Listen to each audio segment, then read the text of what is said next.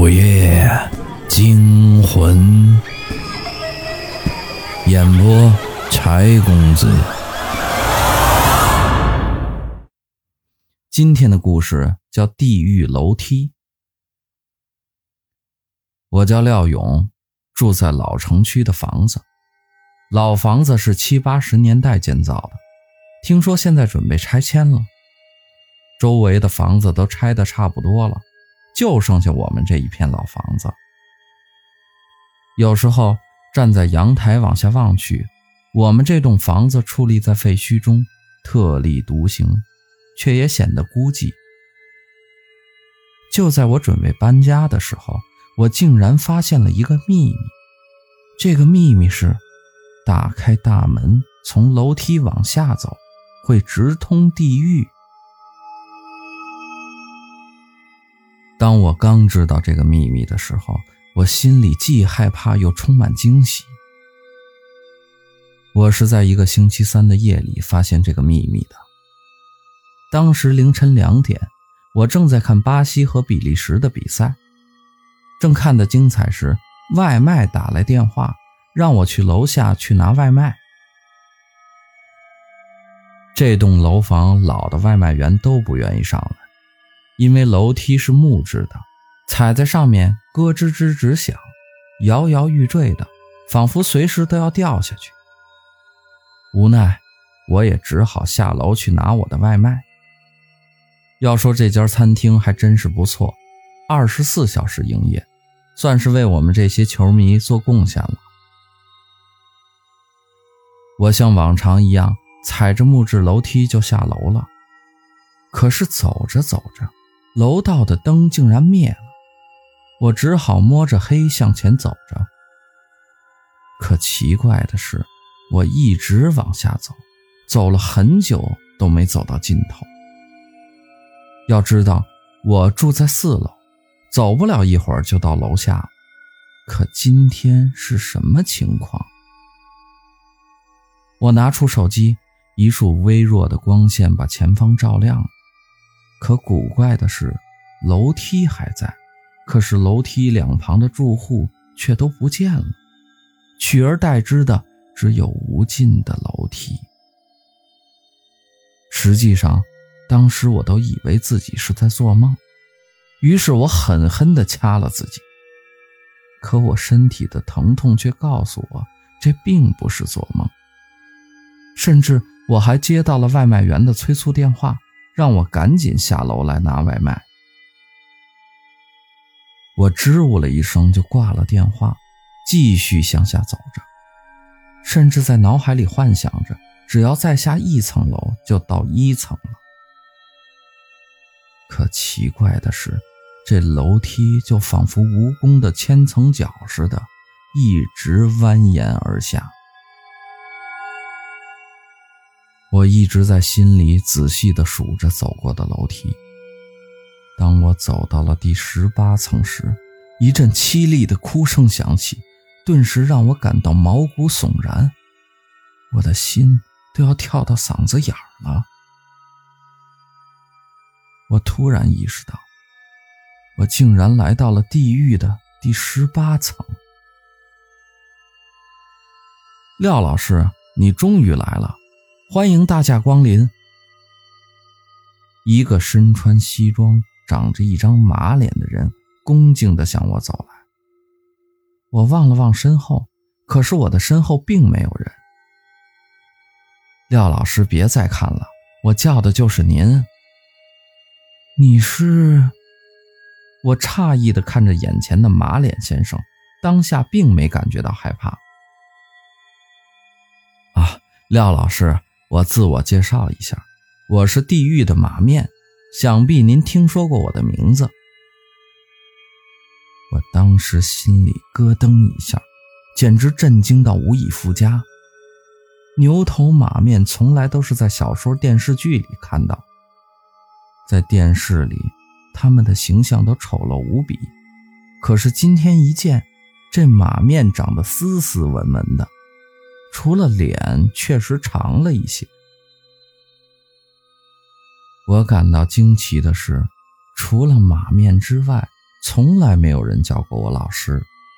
现实中的我就是工地上搬砖的小工，文化不高，默默无闻的与世无争。啊，你好，我叫廖勇，您怎么叫我老师啊？只见马面拿出一个小册子，说道：“某年某月，廖勇救了一位落水小孩，不求回报，悄然离开。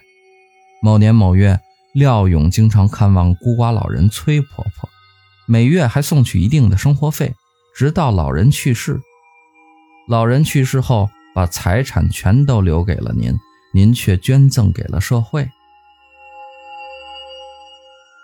在马面絮絮叨叨的说完了之后，冲我笑了笑，说道：“有德行者为师，不管身份地位。廖老师，请。”我有些丈二和尚摸不着头脑，跟在马面的身后，也不知道他要把自己带去哪儿，只是一边走一边说：“其实我做的这些算不上什么。对了。”您要带我去哪儿啊？带您去见阎王呀！啊！这一瞬间，我几乎是吓尿了，想要撒腿就跑，可无奈我的双腿软的就像棉花一样，根本就跑不动，只能呆呆的在原地傻站着。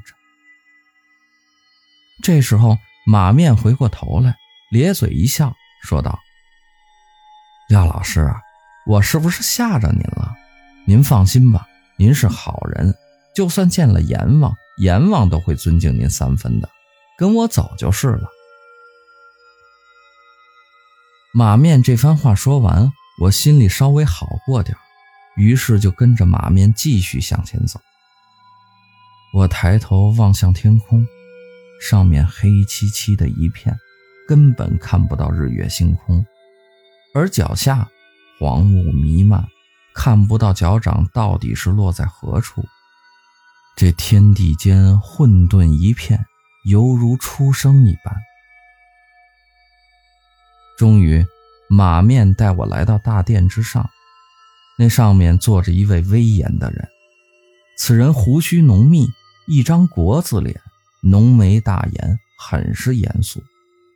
不过见了我之后，竟然客气的招呼我坐下。不用说，大殿上坐着的人应该就是阎王。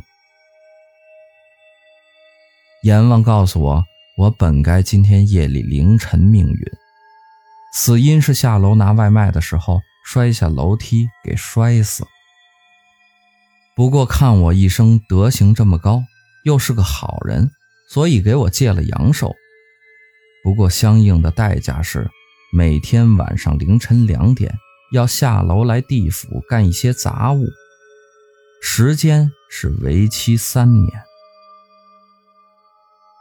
我想也不想就爽快地答应了，并且和阎王签订了条约。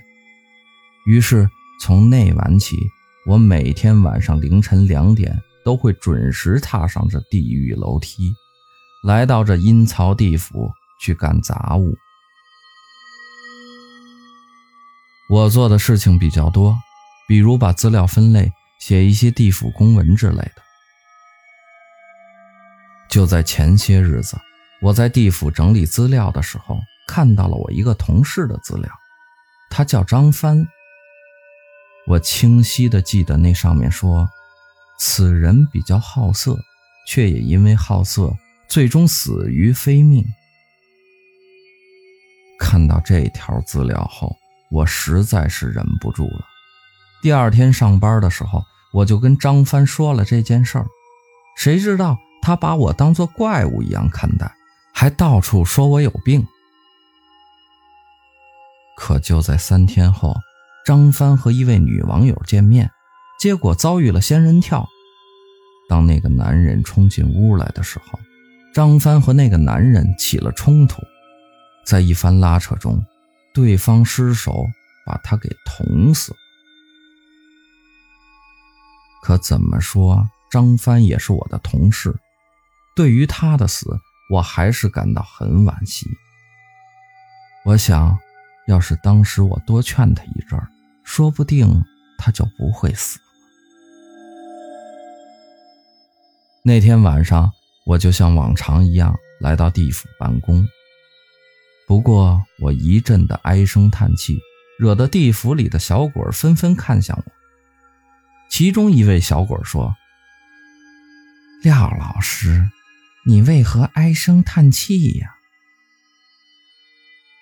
我向小鬼说明了原因，小鬼笑了笑，说道：“嘿嘿，廖老师。”我在阴曹地府当了小鬼，少说也有三百年了，见过不少的事情。这一个人性格决定命运，这您应该知道。而且这命中注定的事情是改变不了的。你的意思是，我朋友张帆的死亡早就已经注定了？那我之前生死簿上注定的死亡时间，为什么又能改了呢？小鬼笑了笑，回答道：“这不一样。张帆不积阴德，不做好事儿，结局当然如此。可廖老师您就不同了，上辈子就积攒了不少阴德，这一世做的好事也是不计其数，还不求回报。像您这种有德行的人，才会改变自身命运，就连算命的也算不准。”这件事让我明白了，原来大善之人和大恶之人，他们都会改变自身的命运。前者是坏命改好命，而后者恰恰相反。后来我在老房子里住了三年，三年后那老房子终于拆迁了，我也从那里搬走了。我也一直在想。